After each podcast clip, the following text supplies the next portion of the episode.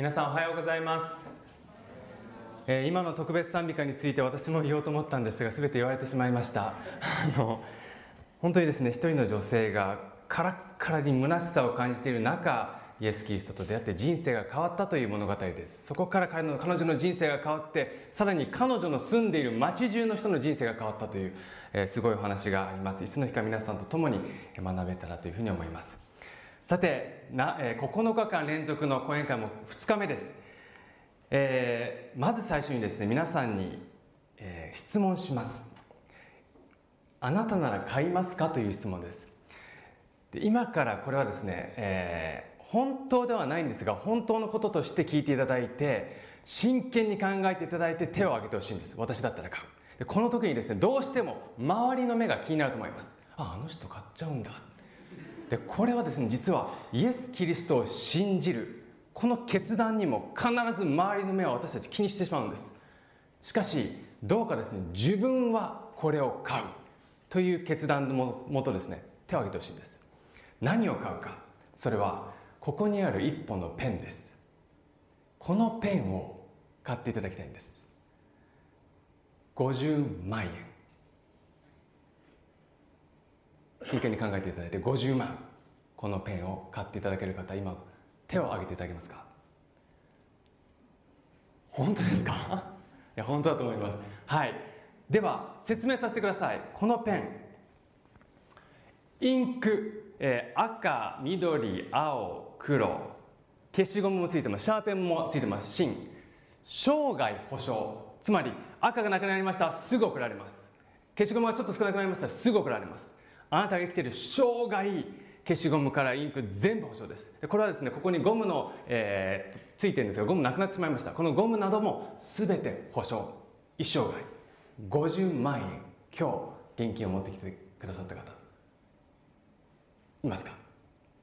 正直に手を挙げてください。生涯保証。はい。もう少しこのペン説明させてください。次の。皆さんが大好きな実はサンイクフーズという私たちのですね協会が提携している食品会社があります。毎月3000円券生涯。毎月3000円分。皆様はサンイクフーズからいろんなカタログがあります。3000円分無料で差し上げます。生涯です。このペンを50万円で購入していただけるなら。さておありがとうございます。ありがとうございます。おありがとうございます。はい。数名手を挙げてくださいました。でもおそらくまだ皆さんいや三育フーズ。もう少しもう少し欲しいということで、まあ、もう少しですねこのいろいろなところにある毎月コンビニ全国どこでもいいです。コンビニの3000円券。これも生涯プレゼント。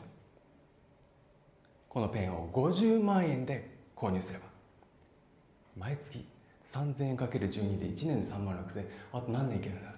計算してください。いますか？はい。ありがとう。50万円ですね。はい。忘れませんよ。はい。それでもまだおそらく半分以上の方は手を挙げてません。まだ。もう少し。もっといいのがあるのではあるのではないか。最後です。ジャパンエアライン JAL でどこでも旅行券年1回プラスあなたが買えば家族も OK これ書いてないですよ。生涯。もう一回言いますよ。JAL がこの全世界に国内も全世界に飛んでます。その JAL に年1回このペンを持って JAL のカウンターに行ってすいませんパリに行きたいんですけど。あよろしい。何名様ですか？家族4人です。どうぞ。年に1回生涯このペンを出せばあなた方に皆さんにプレゼント。生涯。あなたが持っていれば家族がどんなに多くても大丈夫です。全員年に1回無料でいける。このペンを50万円で買う方いますか？おお一気に上がりましたね。はい。それでもまだまだそれでもという方いますか？もう一歩欲しい。実はこれ以上はないんですが私が考えてきたのはですね。さて私がここで何を皆さんにお伝えしたいかと言いますと最初に50万円って言った時に誰一人手を挙げません。私も絶対手を挙げません。しかし聖書の神様を知るということは少し似てるんです。えそんなこともそんなこともってどんどんどんどん新しい発見そして新しい恵みというんですがが私たちに与えられていることに気づくんです。でクリスチャン私はクリスチャンですがクリスチャンの私もこの聖書の恵みを全部知っていますなんて到底言えません。知らないことだらけなんです。しかしそれをどんどんどんどん発見していくのがこの聖書を学ぶことであってクリスチャンの人生を生きることなんです。なので決してですね全てが分かってからじゃあクリスチャンになるのではなく分からない。でも私にとってこの人は何かしてくれる。先ほどの井戸の女性じゃないですけど私の渇きを潤してくれる方。それを信じてスタートすることが、えー、キリストのキリストとイエス様と歩む。一番大切な第一歩なんですね。ぜひこの9日間今2日目ですが9日間 ,9 日間を通してですね、え、このイエス・キリストという方そして神様という方を知っていただきたいと思うんです。さて昨日はこの世界を神様というデザイナーが作ってそしてその人間も神様にかたどって作られた。神様が何かをデザインしたということは目的があるということを話しました。生きる目的がある。目的を知るための聖書の学びでもあるんです。そして神様はケアギバーつまり世話をしてくれる作ったから最後まで責任を持ったあなたたちを導いていくよ。これが聖書の神様の私たちに対する大きな大きなメッセージです。1枚の写真をお見せいたします。この写真を少し見ていただいて何か感じますか？でこの写真からこれを描いた人の性格結婚しているのか独身なのか優しい性格、え、優しいのか怒りやすいのか裕福なのか貧しいのか伝わりますか？おそらくですねこの絵を見ただけでは伝わらないと思うんです。何かしらの情報コミュニケーションが必要なんです、えこの絵を描いた方はコルネリウス・ブラッケン・ジュニアという方です、え先ほどの絵とはちょっと違うんですが彼はホームレスでした。でホームレスだった彼が絵を描いてみたところ周りの人に「すごいねなんかいいね味があるね」ということで話題になりそして今ではですね彼の一枚の絵がですねあのアメリカの大統領のホワイトハウスというところに飾られているそうです。確認はしてないんですがそういうふうに情報がありました。情報が必要なんです。この絵を描いた方がどんな方か。昨日学びました神様ってどんな人なの？でそのどんな人なの？ということを教えるために神様は一通の手紙を私たちに与えてくださいました。で手紙がこれです。From God to you あなたから神様からあなたへの手紙。でよくこれをですね神様からのラブレターというふうに私たちは言います。さて正直に手を挙げていただきたいんですがラブレターを書いたことのある方いますか？あれ？嘘つきだけですか？本当ですか？ラブレターを一度でもいいので書いたことの逆にない方で なるほどいますね。はい。じゃあまあ逆にも全員手を挙げてってことは今手を挙げてくださらなかった方は全員書いたことのあるってことだと思います。さてラブレターを書いた時の心をですねちょっと思い出してほしいんです。ラブレターなのでもちろん愛を伝える何か好意的なものを伝える手紙です。何を考えて書きますか？これを読んだ彼彼女が、はあ、もう迷って「いやこんなのじゃダメだ」とか言ったりして考えると思うんです。で聖書のこのラブレター聖書には一体何が書いてあるのか。でこれをですねもう聖書はすごく分厚いです。ある方が言いました。聖書を読むにはぶっ続けで72時間あれば読めるっていうふうに言ってます。ぶっ続け寝ないでですね。ぶっ続けて72時間。しかしそれはもう本当集中力もおそらく切れてしまうのでなかなか全部読めない。じゃあ聖書基本的に何が書いてあるんですか？一つの聖句を紹介いたします。リビングバイブルという聖句、え、聖書の、えー、からの、えー、引用なんですがあなたを生かすために他の者が犠牲になった。あなたが生きるために他の人が犠牲になった。あなたの命を買い戻すために他の者の命と交換した。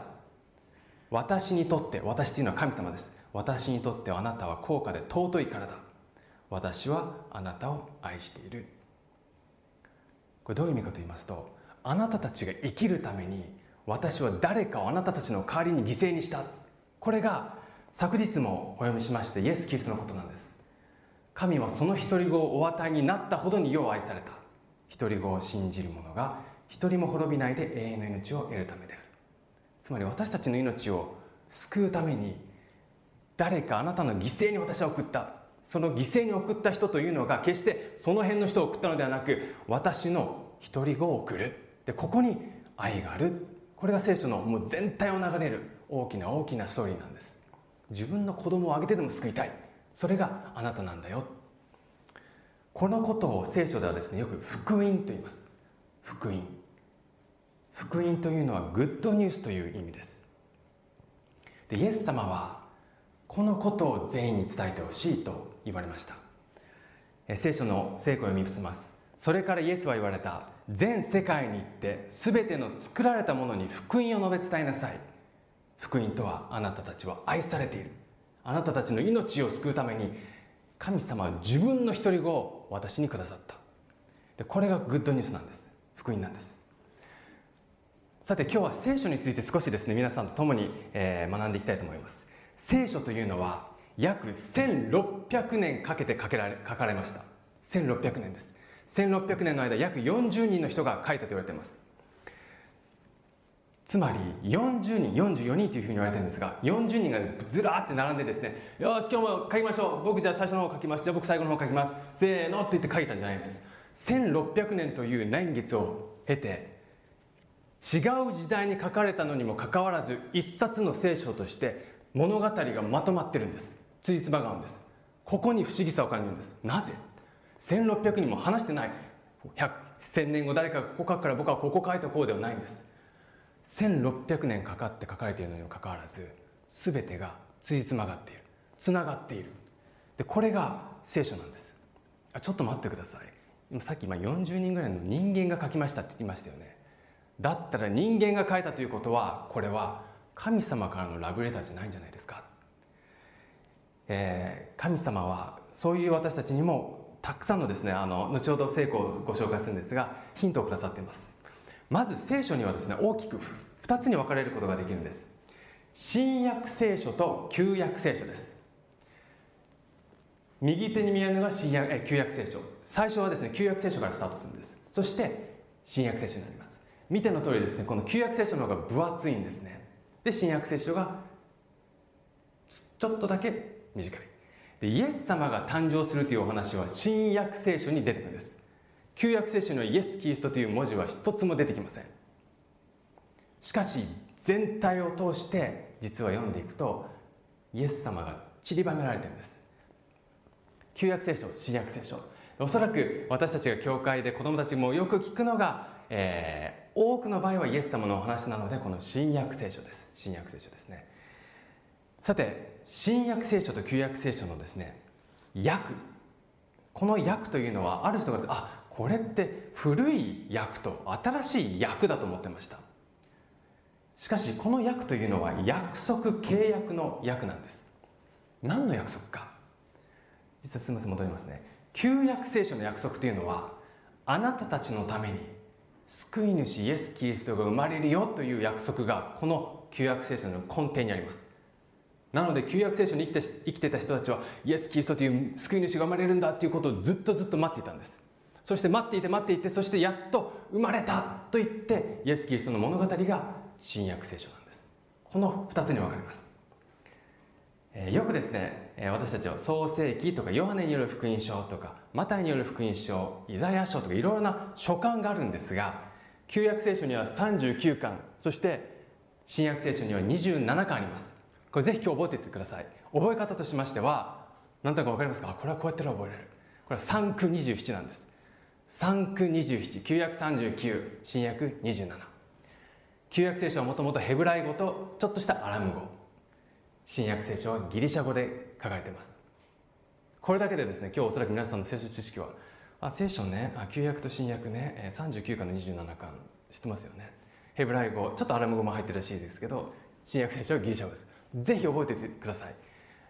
この2つが一冊になってキリスト教はこれを聖書と言います。ユダヤ教はですねこの聖典は新約聖書は入ってないんです。旧約聖書だけなんですね。いろいろな宗教はこの、えー、聖書をですね聖典として使いますがキリスト教そしてプロテスタントはこの2つをですね聖書というふうにしてえ大切にしております。さて先ほどのお話に戻ります。人間が40人ぐらいの人間が書いたのならばそれは神様からの手紙じゃない。しかし聖書にこのような言葉が書いてあるんです。聖書は全て神の霊の導きのもとに書かれ人を教え戒め誤りを正し義に導く訓練をする上に有益です。つまり人間が書かれてますが書きましたがその人間に何を書くべきかを与えたのは神様なんです。なので全て神様が支配している。だから1600年という間をの中で書かれても一冊の本にパチッとつじつまがあるんですね。これが聖書という本です。さてラブレターを書いたことのある方が大勢いると思います。こういう経験ないですか？ラブレターを今でも取っているという方いますか？昔あの昔もらったラブレターを取っている。本当にいないですか？いましたありがとうございます。もしくはも破り捨てたわよ。だって変わったもの。これ人間よくあることですね。よくこういう言葉を聞きますね。冷めた。冷え切っています。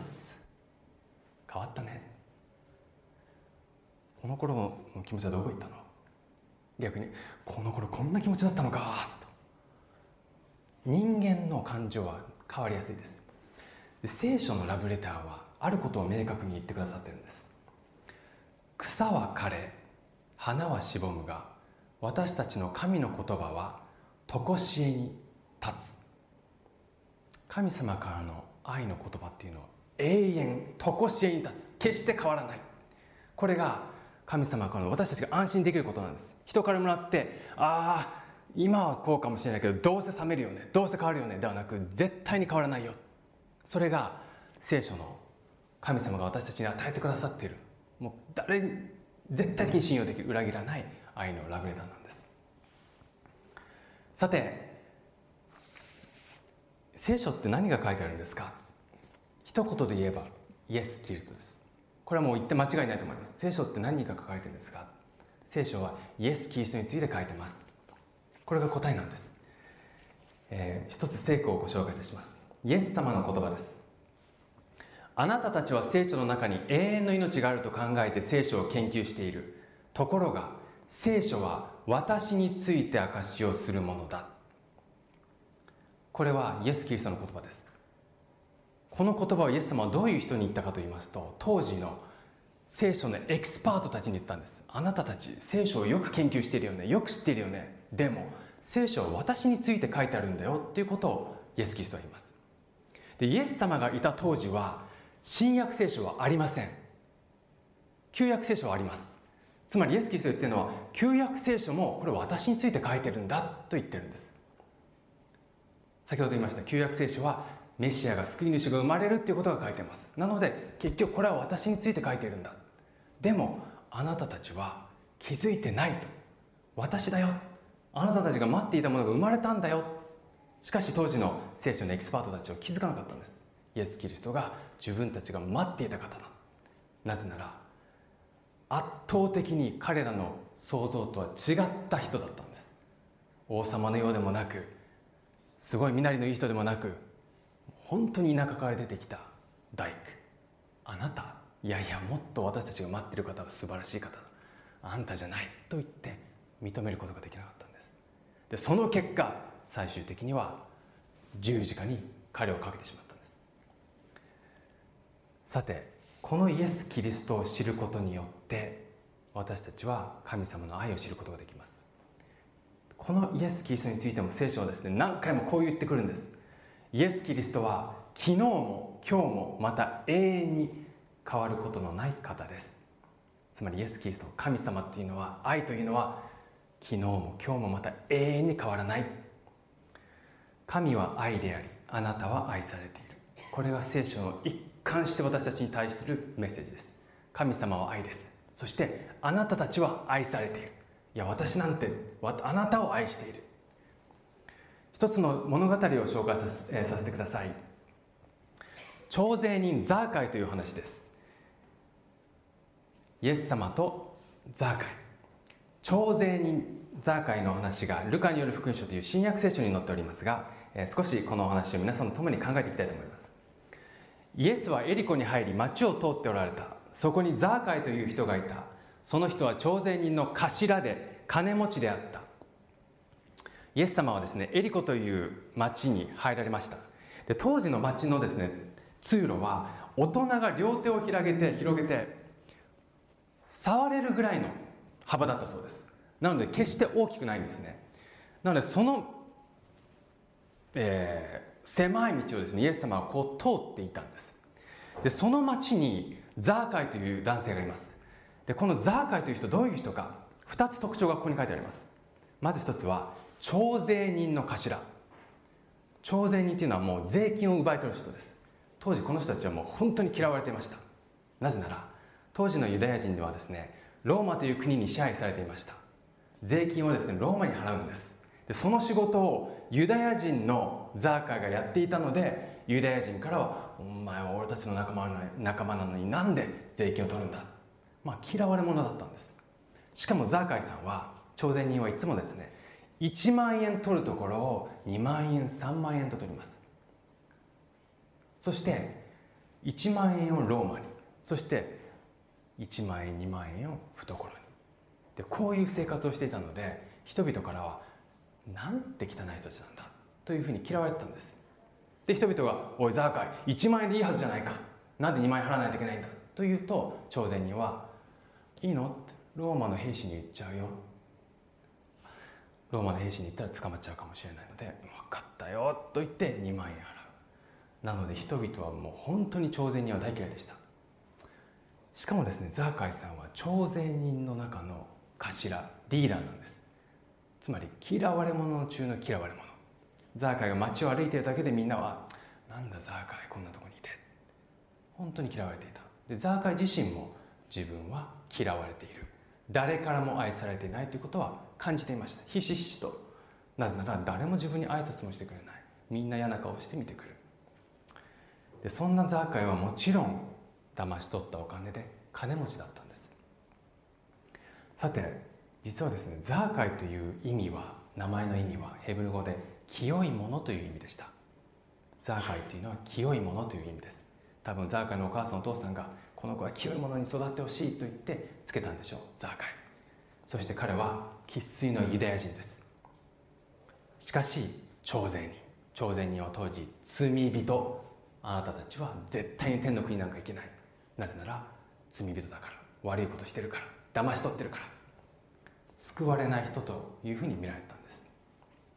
さてそんな時にイエス様が自分の町に来たのでザーカイもですね見に行こうと思ったんです。自分は誰からも必要とされていない。誰からも愛されていない。でもイエス様の噂を聞いてたんです。あの人はいろんな人に愛を振りまけている。もしもしかしたらこんな僕にも何か生まれ変わるチャンスがあるのかもしれないと思ってザーカイは走って見に行ったんです。イエスがどんな人か見ようとしたが背が低かったので群衆に遮られて見ることができなかった。それでイエスを見るために走って先回りし一軸グアの木に登った。そこを通り過ぎようとしておられたからである。見に行ったんですがザーカイの特徴は背が低かったそうです。で見えないんです。狭い、えー、道幅なので見えない見えないと言って誰もザーカイに道をもちろん開けてくれません。ザーカイあなんだ？事件事件。愛されてない。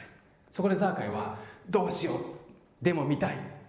と言って走ったんです。朝鮮人の頭だったのでおそらく年齢がおじいちゃんだったというふうに考えています。年を取ってたのに走ったんです。そして木に登ってイエス様が来るのを見たんです。待ったんです。どれだろう？どれだろう？木に登って誰かを見たことありますか？皆さん。木登りして誰かを見たこと。木に登ってまで見たいと思った方います？あの人が見たい。一枚の写真を、えー、これはですね木に登ってまさにザーカのように男性たちが見ています。全ての人がこの手前にいるこの緑ぼやけている緑の洋服を着て白いキャップをかぶっているこの方に全員の視線が注がれているんです。この緑の手前にいる方どなたかご存知でしょうか？これってもしかして。これはまあいろいろなスキャンダルを起こしましたが今でもおそらく世界で一番、えー、カリスマ性のあるプロゴルファータイガー・ウッズという方です。実は私アメリカに住んでいた頃1回だけですねこのゴルフのトーナメントを見に行きました。なぜならタイガー・ウッズが出るからです。行ったんです。タイガーが出るぞと言ってですね行きました。でタイガーが出るということでもうたくさん何万人という人たちがこう見に来てるわけです。まあ会えたらいいなと言いながらですねこう待っていたんです。さあもう少しでタイガーが始まるからちょっとトイレに行こうということで友達とトイレに行きました。トイレに行ってですね先に済ませて待っていました。で待っている目の前にはですねパッティンググリーンパットをするですねグリーンがあったんです。これはプロの選手が試合始まる前に練習する場所です。なのでプロ選手がですね数名こう練習してるわけですね。でゴルフもあまり詳しくなかったので誰だれあ知らないな。でもこうプロがですねこう練習してるわけです。まあでもかっこいいんですね。あすごいなプロだと言って見ていると一瞬にして空気が変わったんです。そしてこう聞こえてきたんです。タイガータイガータイガータイガータイガー。タイガー叫ばれる。えタイガータイガー？と言ってふっと見ると真っ赤なシャツを着たタイガー・ウッズがまさにですねこちらにこう歩いていくんですね。もうイエス様を見ているような視点でみんなタイガーだ！見るわけです。実はタイガー・ウッズですねゴルフのゴルフっていうのは4日間やるんですが最終日には必ず赤いものを着るんですね。タイガーレッドタイガーが来たんです。パッティンググリーンに現れたんです。ラッキーと思いながらタイガーうわーってこういつもテレビで見てるのがすぐそこにいる。もう走っていけばこう触れちゃうぐらいの。でこう見ていますとタイガーがこう来てパッティンググリーンにこうボールをですねこう落とすわけです。でこのボールの落とす姿すらかっこいい。かっこいい。なんだあれ。でこうパッティングを始めるわけです。なんかあの友人と話しながらですねやってるわけです。練習ですよ。3メートルぐらいのパッとピッシュ。入ら入りませんでした。ちょっと横に。練習なのにギャラリーは「おお!」って言うんです。練習ですよ。関係ないの。にで次も打ってって。コロンって入ったら「イエー!」練習なのに。もうタイはもちろんもちろんこのことはもう慣れているのでいちいちこうこんなことやりません。もうまあいつもみんな見てるんだなっていう形でやってるんです。全ての人の目線が彼にいってるんです。その大会もいろんなプロがいますがほとんどの人の目当てはタイガーなんです。同じように2000年前のイエス・キリストもそのような存在でした。どうにかして彼を見たい。彼を見るためだったら何でもする。全ての視線がタイガーに行くように。街中の視線がイエス・キリスト。なのでザーカイは見ることができなかったんです。見えない。でも僕は諦めないと言って走って木に登ります。木に登ったザーカイはイエス様はどなただと目を凝らしてみるわけです。見たことないので誰か分かりません。でも大体わかるだろう。この群衆の真ん中にいるのがイエス・キリストに違いないと言ってですね目を凝らしてですねこっちに歩いてくる大群をですねこう目で見るんです。さて、えー、ここに一本の木があります。これは今のですねエリ昔のエリコの町。ザーカイが登った木として今でもここにあります。おそらくこれは違います。しかしこれからですね観光名所になってですねたくさんの方がこれがザーカイが登ったんだと言ってあるわけです。有名な話になってるんです。イエス・キリストを見るためにある人の一人の男が走って登った。さてザーカイがこう見ていますとイエス様の大群がずわーってきました。そしてこうなるんです。イエスはその場所に来ると上を見上げて言われた。ザーカイ急いで降りてきなさい。今日はぜひあなたの家に泊まりたい。でザーカイはですねどの方がイエス・キリストか分かりません。でも「あ来た来た来た来た来た」というと一人の男性はふっとザーカイの上にいる下で真下でですね止まるんです。で止まってそしてふっと目を上げるんです。目が合うんです。あっあの人だ。憧れの人と目が合う。今まで見たかった人と目が合う。もうすごいドキドキしたと思います。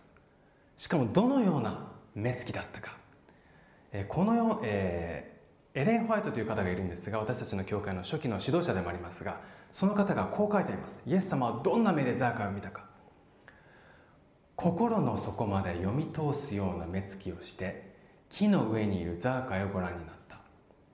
つまり全部見透かされている。全部分かっているよ。あなたが嫌われていて心に虚しさを持っていて。そして私を見に来た。全部分かるよという目でイエス・キリストはザーカイを見たんです。そういう目で見られたことありますか？全部バレてる人から見られる目。あじゃあ何か悪いことをした時子供の頃何かやったでしょ？やってない。やったでしょ？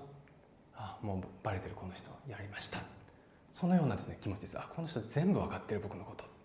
その全部分かっているイエス様がザーカに言ったのは「おい」ってあんまり徴税人として税金をむし取っちゃダメだぞ。しっかりやれよ。じゃな。ではなくこういうんです。今日はぜひあなたの家に泊まりたいって言うんです。で当時ユダヤの社会ではこの人のうちに泊まるということはすごく仲のいいことを意味します。もう本当に親密イエス・キリストは今日あなたの家にぜひ泊まりたいんだって言うんです。だから降りてきてって言うんです。え英語の聖書ではですね I must っていうふうに使われてます。で must という言葉は何々しなければならないっていう言葉です。つまり神様が私たちと共にいたい救いたいというのは救えればいいなできれば救ってもいいよではなくあなたを救わなければならないんだという気持ちがここに込められてるんです。それぐらいの存在だってことです私たちが。あなたたちを救わなければならない。私は救わ救われる必要があるんですがそうだ。救わなければならないんだ。でこの言葉にザーカイはみんなが見てますよ群衆が。町の人がえ？マジでイエス様あんなやつのとこに？みんなが見てます。しかしそれに対してザーカイも応答します。こう応答します。ザーカイは急いで降りてきて喜んでイエスを迎えた。これを見た人たちは皆つぶやいた。あの人は罪深い男のところに行って宿を取った。ザーカイは喜んで降りていったんです。やったと言ってそしてイエス様どうぞ。すると周りにいた群衆がつぶやき始めるんです。でここでつぶやいたのは聖書が書いてあるのは「皆」って書いてあるんです。全員です。なんでつぶやいたか？あの人あの人とはイエス様です。あの人分かってないね。なんであんな人のところに泊まるの？あんな罪人の人のところに。そう全員がざわざわざわざわざわざわ罪罪深い人のところに泊まったとか言ってですねざわめくんですそれをもちろんザーカイは聞いていますイエス様も聞いていますザーカイの気持ちどんな気持ちだったでしょうみんなが言っているそうだそうそうに違いない確かに僕は罪深いでそんな時ザーカイはですねこういう行動をするんです。しかしザーカイは立ち上がって主に言った。立ち上がるというのは振り向いてという意味もあります。振り向いて主に言った。主よ私は財産の半分を貧しい人々に施します。また誰かから何か騙し取っていたらそれを4倍にして返します。イエス様とそしてみんなの前で告白するんです。イエス様僕は財産まず半分を貧しい人にあげる。そして今まで騙し取っていたらそのお金を4倍にしてその人たちに返す。でこれを本当にザーカがやったならば彼はもう一文なしになります。破産です。全く何もなくなります。しかしザーカイはそれでもいい。私は大切なものをやっと手に入れた。それはあなたを知った。イエス・キリストが私のお家に来てくれる、え聖書にですねこのような言葉が書いてあるんです。天の国は次のように例えられる。畑に宝が隠されている。見つけた人はそのまま隠しておき喜びながら帰り持ち物をすっかり売り払ってその畑を買う。もう一つ同じようなものです。また天の国は次のように例えられる。商人が良い真珠を探し良い真珠を探している。高価な真珠を真珠を一つ見つけると出かけていって持ち物をすっかり売り払いそれを買う。つまりキリストに出会うということは他のものは全部いらなくなるということなんです。優先順位が全く変わるんです。この人さえいれば私はいい。でこれはですね決してこの人さえいればじゃあ家族もいいんですか？ではないんです。この人の愛を受けて家族に愛を分け渡す。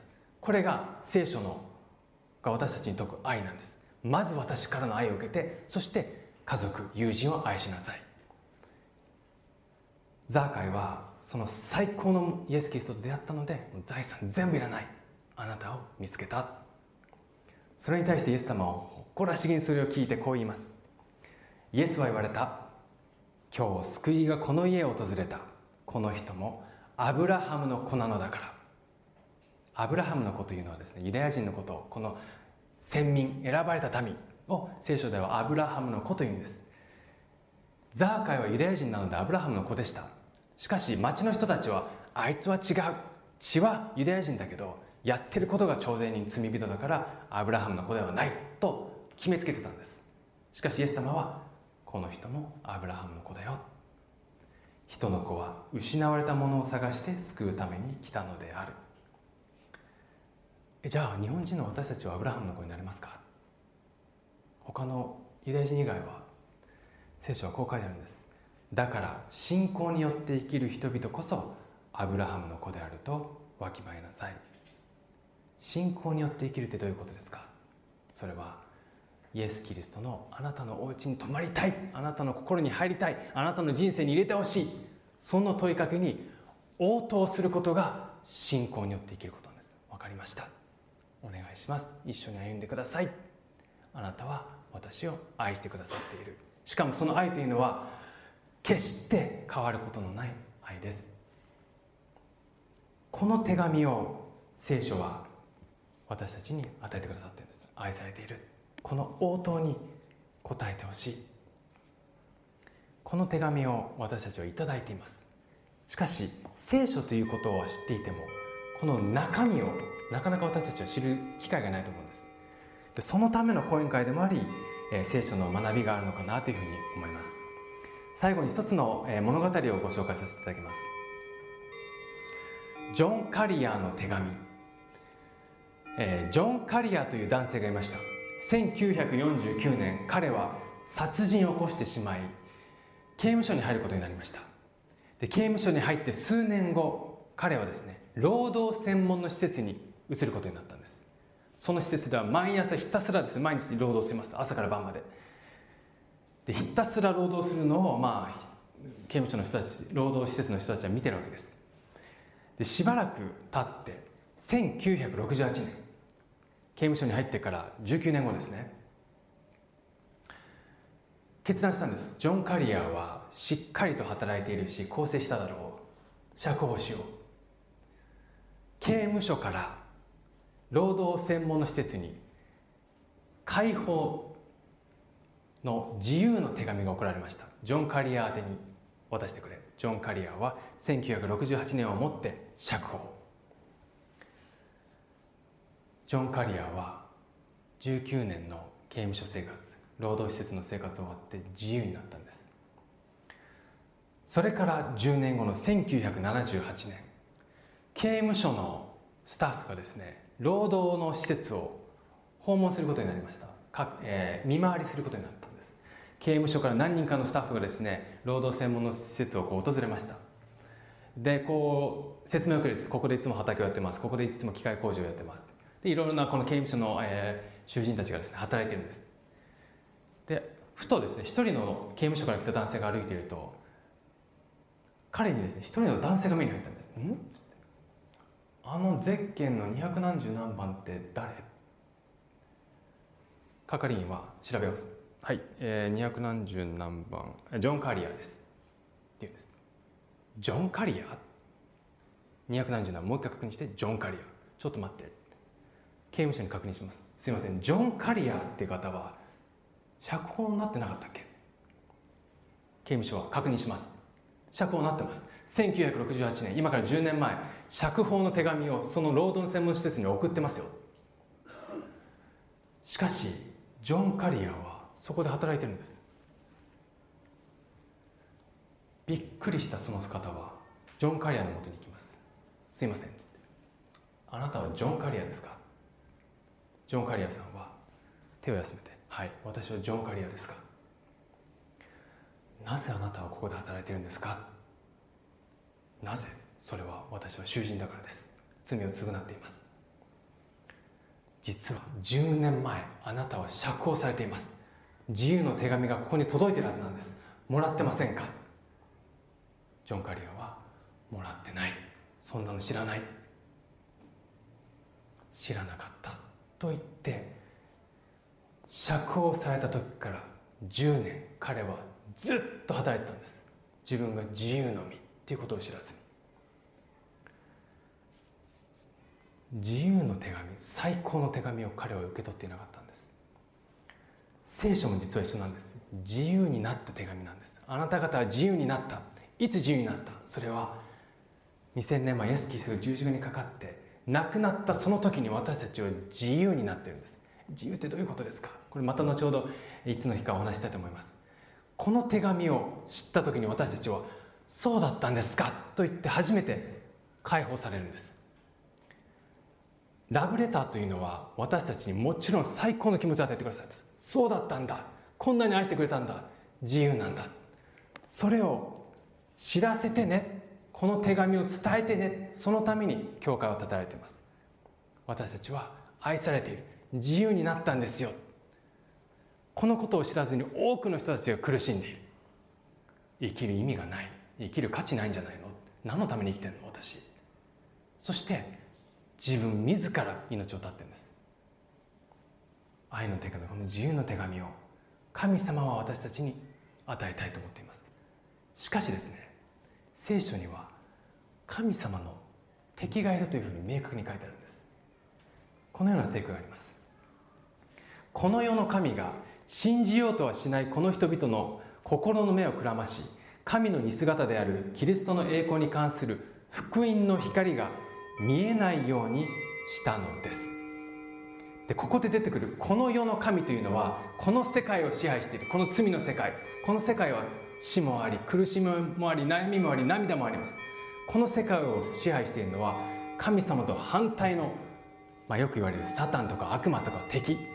この敵はどうにかしてですね人間にこの手紙を見させないようにするんです。見るな読むな。ここには本当のことなんて書いてない。この戦いの中で実はこの世界は動いているって聖書が言うんです。教会は知ってほしい。この世の神は見なくていいそんなもの。神話だ。作り話だ。あなたには関係ない。福音グッドニュース。イエス様は全世界にいて全ての作られたものに福音を述べ伝えなさい。新約聖書はギリシャ語で書かれていると言いました。福音というのはギリシャ語でですねユーアンゲリオンと言います。ユーアンゲリオン。 Good news。ユーアンゲリオンから来た、えー対えー、対策がエヴァンゲリオンという物語があります物語があります。エヴァンゲリオンというのはですね私見たことないんですが戦いの物語です。まさに実は聖書も戦いの物語なんです。誰が戦ってるんですか？神様とそして神様の愛をどうにかして人々に伝えないようにしているもう一つの敵。一つの絵をご覧さ、えー、いただきます。少しドキッとするの絵ですが、えー、よくですねこういう講演会で使われる絵なんです。腕相撲している絵です。イエス・キリストとサタンです。この絵があります。イエス・キリストはどうにかして神様はあなたたちを愛しているということを伝えたいんです。それに対して敵がいるんです。伝えないぞ。神は愛なんかじゃないぞ。神様のメッセージは神は愛でありあなたは愛されている。しかし神様の敵は私たちにこう言うんです。神は愛ではない。神は愛だったらなんでこの苦しみがあるんだ。あなたは愛されていないよ。これがこの2つの中でこの世界は今動いていると聖書は言うんです。あなたは愛されている。神はその独り子を与えになったほどによう愛された独り子を信じる者が一人も滅びないで永遠の命を得るためである。このあ神様は愛じゃないんじゃないか。神様は愛だ。この最終的にこの選ぶのはですね私たち一人一人にかかってるんです。選択の自由があります。神は愛だ。そしてその愛を一番知ることができるのはイエス・キリストを知ること。何よりもキリストの十字架を知った時にああこんなに愛してくださっているんだっていうことが分かる。ぜひですねこの9日間でこの聖書の流れそしてイエス様という人を知ってあこれ本当に私に関係あるかもしれないということをですね考えながら、えー、過ごしていただきたいと思うんです。さて明日はですね「壊れた絆」というタイトルでお話します。神様が作った完璧なこの世界になんでこんな苦しみがあるんですか？神様は完璧じゃないんですか？この罪っていうのはどこから入ってきたんですか？そしてあの一番有名なあのエヴァさんが木の実を取って食べてしまったあのお話はどういう意味があるんですか？実は明日のお話はですねこの私個人この9日間で最も、えー、ポイントとなる一日です。でこの明日のお話を私たちが理解することによって聖書の全体的な流れがですねスッと分かるようになると思うんです。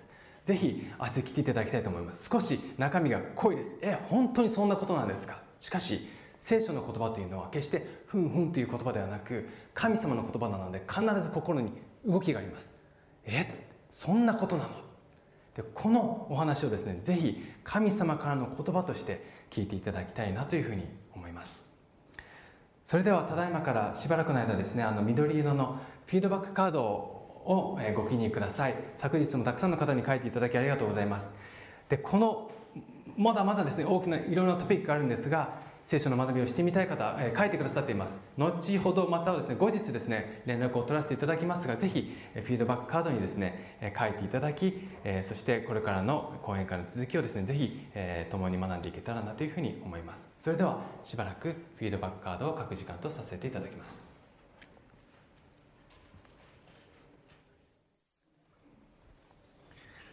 お願いいたします。天の神様今日はあなたからの本当に、えー、ラブレーターである聖書について学びました。あなたは私たちを愛しておられ私たちと共にいたいと願っておられます。ここに集ってくださったお一人一人の心にあなたが増えてくださいますように。お一人一人の心にあること全部あなたはご存知です。人一人にあなたからの祝福を祝福そして平安を与えてください。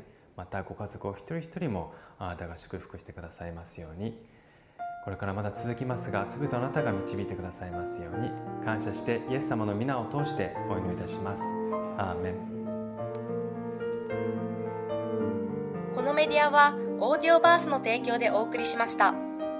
オーディオバースでは福音を広めるためにお説教やセミナーなどの音声映像の無料配信を行っています詳しくは http コロンスラッシュスラッシュ www.audioverse.org へアクセスしてください。